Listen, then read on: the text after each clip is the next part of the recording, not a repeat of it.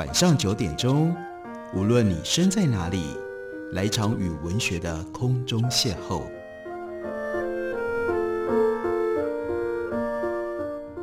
杨照谈书，邀您一同遨游文学世界，认识古今中外的经典之作。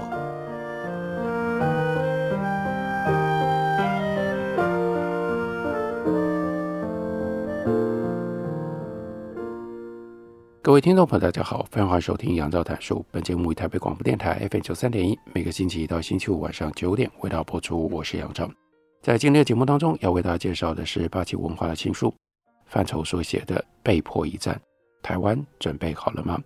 这是范畴长期对于两岸关系，尤其是两岸军事关系观察之后所得到的最新的他的提醒跟他的结论。那他特别强调。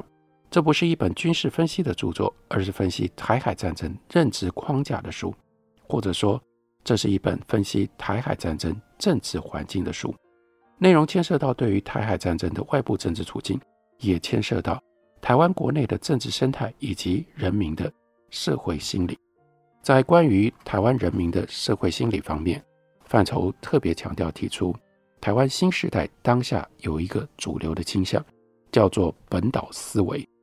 一种只要岛内万众一心，什么敌人都不怕的一种迷魂信仰，而中年跟老年，年纪比较大、有比较多经验、有比较多阅历的人，则不分政治颜色，更多是从地缘思维来思考台湾的前途。循着地缘的逻辑思考，他们当中的绝大多数人陷入了另外一种深层的宿命感，觉得台湾身为紧贴着中国的一个孤岛，再怎么样自强，也难脱地缘的命运。身居社会栋梁的中老世代，即使是赞成台独的人，大多数都已经做了鸡蛋不放在一个篮子里的两手准备，或者家人已经移民脱产，或者呢已经悄悄的在中国投资。就算没有行动的人，内心也在盘算。当然，也有为数不少的人不分世代，目前的价值是坚守本土，拒绝跟中国交往，也没打算要出国避难。然而，除了坚守阵地说 no 之外，他们其实也没有突破地缘宿命的动力，顶多也只是相信，当中共出现犯台意图的时候，哎呀，美国或者是日本，或者是美国及日本会出面阻止调停。但即使如此，之后呢？范畴的观察是，他们的思维里面没有之后。逼问到墙角，他们的答案是维持现状。他认为台湾人陷入本岛思维、地缘思维、现状思维。然后呢，原地打转，同时原地彼此互相打架，已经太久了。台湾社会作为一个整体，已经丧失了从人类的高度以及地球的尺度来思索、来定位自己。世界观越来越萎缩，甚至落入到村落化的这种深渊里面。别误会了，地缘思维还是国际政治经济关系当中的基础要素。在政治上，二十世纪以来的主流就是地缘决定论。乌克兰多难，那就是因为。就在俄罗斯的旁边，越南内心紧张是因为它紧邻中国。美国为何最终决定继续支持台湾岛上的蒋介石？那是因为苏联斯大林让毛泽东抗美援朝。美国意识到台湾岛的地缘重要性，在国际经济上虽然已经有全球物流的运输系统，但是地缘仍然主宰经济。和美国接壤的加拿大、墨西哥对美国的经济依赖度都超过百分之七十。而墨西哥的人口是台湾的六倍，土地是台湾的六十倍；加拿大的人口是台湾的一点五倍，土地是台湾的三百倍。连加拿大、墨西哥都摆脱不了地缘的引力，并且今天世界上的各种经济的结盟，欧盟、东协、RCEP，这都是地缘思维下的产物。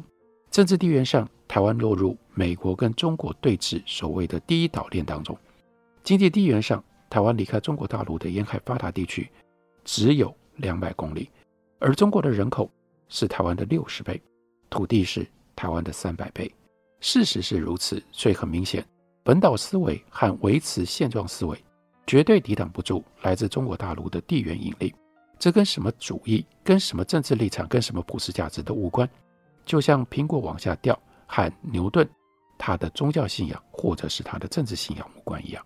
既然这样，那为什么弥漫台湾中老世代的地缘宿命论要被范畴拿出来检视检讨呢？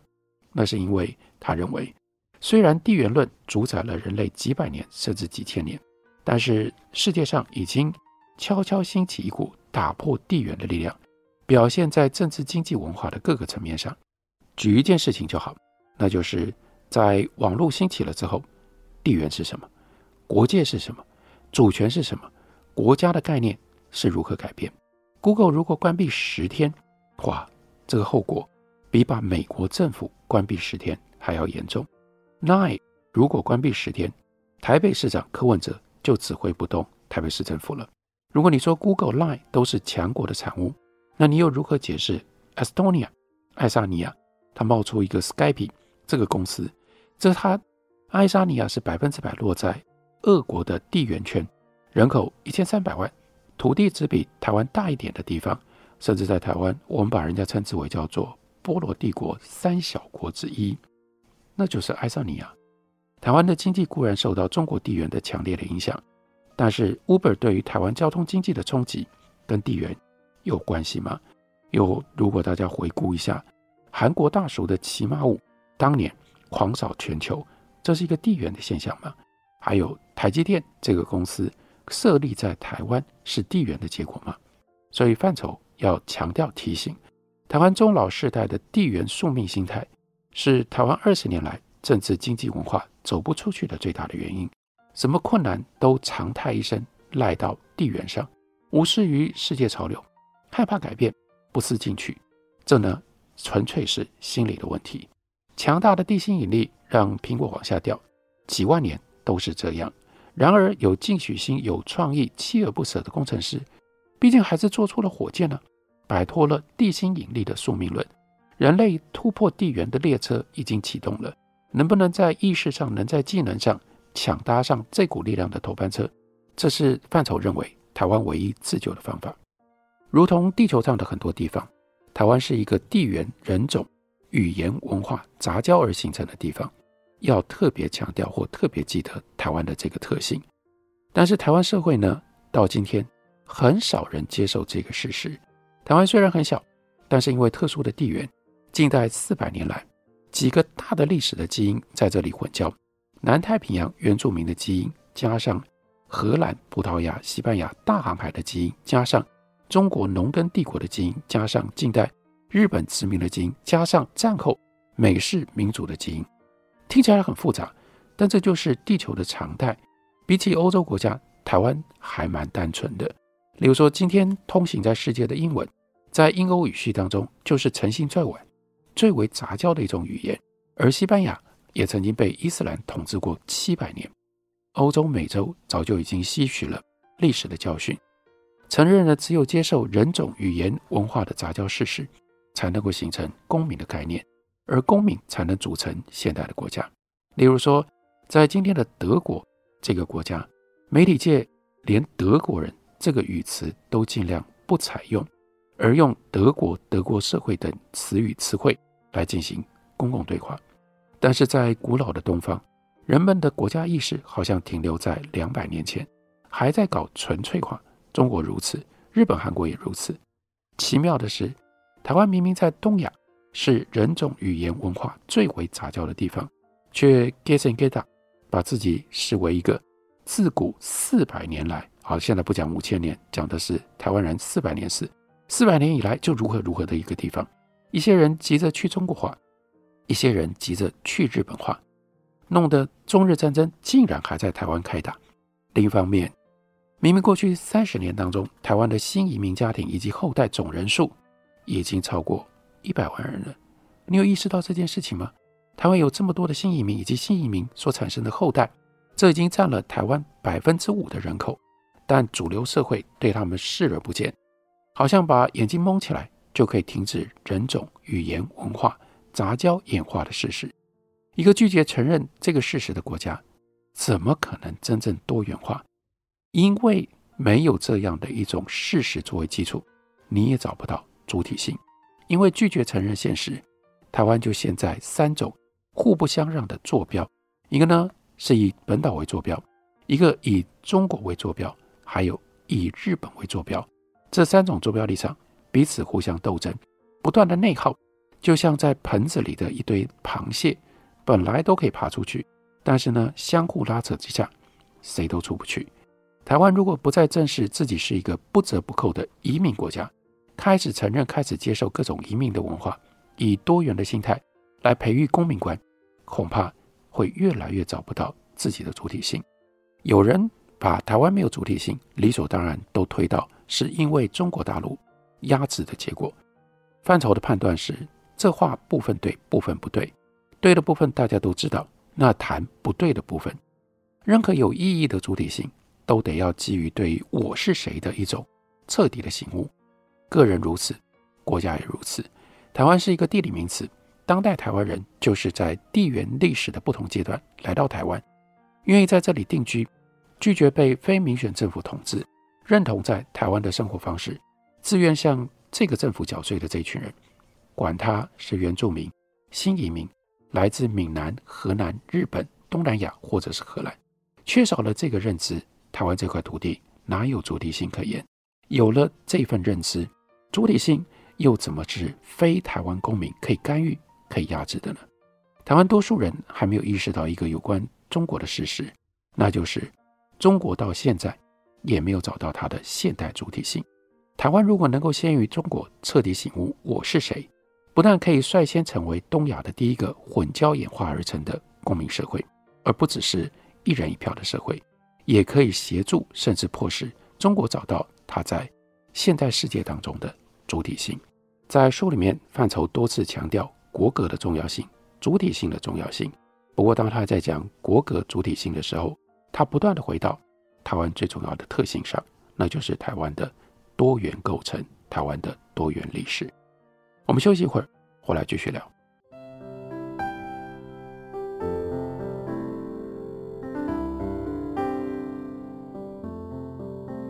听见台北的声音，拥有颗热情的心，有爱与梦想的电台，台北广播 FM 九三点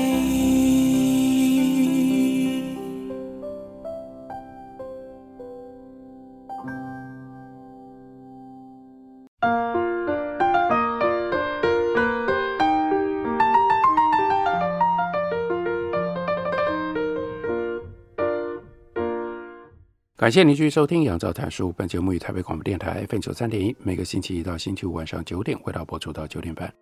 今天为大家介绍的是范畴的《被迫一战》，台湾准备好了吗？八旗文化出版公司刚刚出版的新书。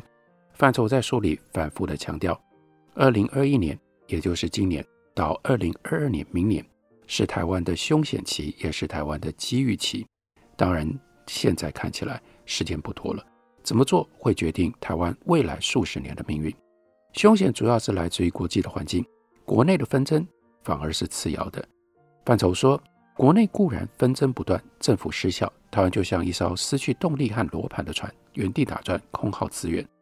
但是只要再给台湾二十年的时间，随着老世代的逝去，年轻世代成熟，台湾一定会展现新风暴。关键问题是，大环境到底给还是不给台湾这样二十年？自然反转的时间，那在国际环境当中有两只大犀牛、灰犀牛，一只是众所周知的中共的威胁，另外一只是世界经济周期的下行。这两只灰犀牛是相互推波助澜的。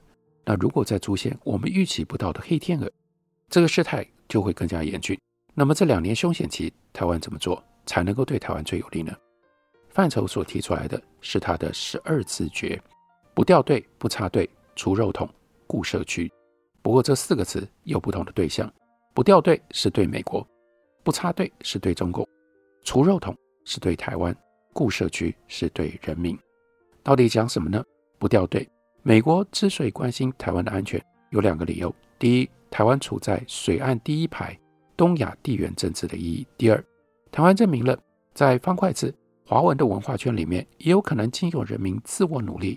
而迈向民主，在这两项理由底下，美国愿意提供台湾国家安全上的协助，但这协助当然是基于美国的国家利益，而不是基于台湾的主观需求。因此，台湾最佳的策略不是强人所难，而是随着美国的节奏不掉队。这不只包括要确切地掌握美国所提供的窗口机遇，还包括了对自身的民主落后的地方要果断地动大手术。再来谈不插队，这是对中共，中共的一党专政统治面临政军挑战至少六个。第一呢，是南海石油和海上贸易的通路问题；第二，新疆维吾尔族的问题；第三，西方是否允许香港继续扮演门户角色的问题；第四，朝鲜的核武器如何解决的问题；第五，东海钓鱼台可能导致中日冲突，台湾海峡问题。台湾多数人有一个盲点，这是范畴认为的，以为台海是中共或者是习近平最关注的问题。事实上，台海对于中共处境的颠覆性，乃是美国跟中国冲突的附属品。除非干什么呢？台湾不管是政府或者是人民，自己插队到前面去。对于几乎一定要到来的世界经济停止成长、往下走的压力，台湾的蓝绿政府向来用虚无缥缈的创新大政策来自欺欺人，这是开玩笑。因为台湾的政治利益肉桶 （pork barrel） 这个结构一直存在，腐肉未去，何来创新？权力肉桶、利益肉桶，只要打破。每年就能够挤出上千亿的财源，足以解决几乎所有台湾的民生问题。这个任务寄望于政界、财经界、司法界，让他们自己动手术，这是不可能的。所以怎么办呢？必须要靠社会压力、选票压力，还有舆论的压力，挤破脓包，拿回原来就属于你的东西。这是每一个人应该要认知自己的责任。最后第四项，在危机及困局的时刻，人民的焦虑感。会升高，随之而来的是加剧的社会问题，所以这个时候广义的社区营造特别的重要。通过设计跟安排，在日常生活、在家庭、在教育、在娱乐当中注入种种人际交流的元素，强化社区认同感以及互相帮助的机制，可以大大的缓和焦虑。这方面的社区意识跟人才，台湾非常的充沛，只是需要再加一把劲，跟创造新鲜的整合方式。这种固社区还有另外一层意义，不过那是台湾社会不愿意面对的一个视角。台海跟周边如果发生了军事冲突，启动者一定不会是台湾，这是非常明显的。但台湾一定避免不了直接或者是间接的冲击波。除了新房，更实际的是民房，民间社区的自我人身保护机制。台湾的社区，无论是市镇邻里居住的楼房，都需要民防的技能。正如每个社区都需要防地震的技能一样，所以这是范畴所提出来的十二自觉。不过他也都特别强调，因为这是现实的，知易行难。但是呢，如果怕难而不行，范畴就警告台湾将来会更难。他引用阿基米德的名言说：“给我一个对的支点和一根够长的杆子，我可以撬动地球。”那这个支点。是什么呢？现在美国说，给我一个支点和足够的压力，我就可以撬动中共的一党专政。政治、经济、军事压力已经快要足够，就只剩下找一个支点。那美国的第一选择是台湾，台湾愿不愿意接受？那接受的话，你要喊出什么样的对价？那如果你不接受的话，你的后果是什么？由于地缘跟历史在地球格局迈向割裂的当下。台湾的支点地位已经从隐性转成显性，从来就明白这一点的美国，现在看得更清楚了。日本也早就在大清帝国的时代就已经看到、已经知道了。欧洲人原来只知道台湾是一个贸易中站，但是现在欧洲没有一个国家不知道台湾原来是一个可以撬动地球格局的支点。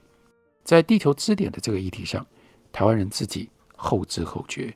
不管是归咎于移民的心态、顺民的心态，还是难民的心态，台湾人一直处在悲情之子亚细亚孤儿的这种心理状态，四处在找父亲意象，遇不上合意的收容者，就务实的西瓜味大便。即使现代化了，生活殷实了，台湾在所有对外的作为上，还是摆脱不了童养媳小媳妇的心理框架。力争上游到头来，顶多也就只是一个好学生。做成了好学生，下一步就是要做模范生。人生至高的境界，也不过就是升官发财。台湾最在意的，就是排名。在经济排名上，经济排名上升就心满意足，幸福指数要斤斤计较。大学密度排名即使造成了这么大的浪费，也会感觉到沾沾自喜。此时此刻，另外是军事硬体排名变成了台湾人的心理支柱，法治排名倒退就不在意了。排名要真没有错，但不知道大家有没有注意到，这些所谓的排名都是别人做的，都是别人排的，很多是比台湾体积还要小。排名不如台湾的国家做的，台湾从不论，那为什么台湾不做出一个可以被世界引用的排行榜呢？范畴说：“我来提供答案，因为台湾只会做好学生模范生，几百年来从来不敢做逃学生，因此从来不知道自己也应该要有个性，更不要谈以自己的个性来挑逗这个世界了。表现在政治上非常奇妙，你有没有注意到？”在台湾，不管统派、独派、中派、台派，想问题的方式都像是大公司底下的子公司职业总经理的思维，想到头也就是子公司总经理的框框，差别的只是心中所认定的母公司到底在哪里而已。有的认为美国是母公司，有的认为中国是母公司，还有呢，认为日本是母公司。那这样怎么谈主权跟独立呢？在现代国际的体系中，真正的主权和独立的基础，应该是偏近于一种创业者的思维，而不是这种子公司总经理的思维。很多创业者都不是好学生，都是逃学生。哪怕最后他只能做成一家小公司，好学生做子公司分公司的经理可以，创业呢就大半凄惨，因为承受不了主权跟独立所带来必然，那就有责任跟压力。绕回圈，回到基本的议题。美国现在借用台湾作为撬动中共一党专政的支点，台湾愿不愿意接受？范畴的看法是不接受是傻瓜。美中对抗的大局起因跟台湾毫无关系，有没有台湾岛，美中都会落入对抗。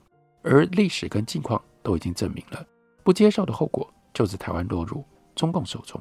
但是更刁钻的问题是，接受作为支点，那你的对价是什么？你要的是子公司或者是分公司的地位，还是你要的是创业者的地位？做了一辈子的好学生，台湾人这次要不要逃学呢？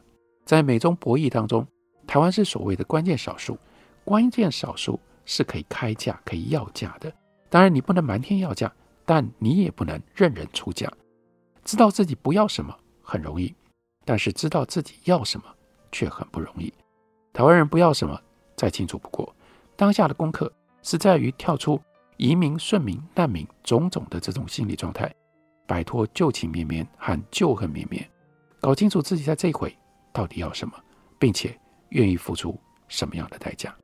天下没有白吃的午餐，但这个道理是双向的。你有支点，阿基米德有长杆，但是呢，最关键还是要有时机，要有 timing。这就是为什么在书里面范畴一再的强调。二零二一、二零二二，这是重要的时机，因为二零二一、二零二二，尤其是再加上二零二零年蔓延全世界的 COVID-19 的这个状况，以及本来就已经有的美国、中国政治上面的一些重大的事件，必然要产生，必然要带来的冲击，所有的这一切构成了一个巨大的国际环境，台湾必须要了解这个国际环境，并且要在这个国际环境当中。去动用我们的思考，去选择出对台湾最有利的一种方向、一条路来。范畴的书书名叫做《被迫一战》，台湾准备好了吗？台海战争的政治分析，提供给大家作为了解当前现实、思考台湾前途的参考。感谢你的收听，明天同一时间我们再会。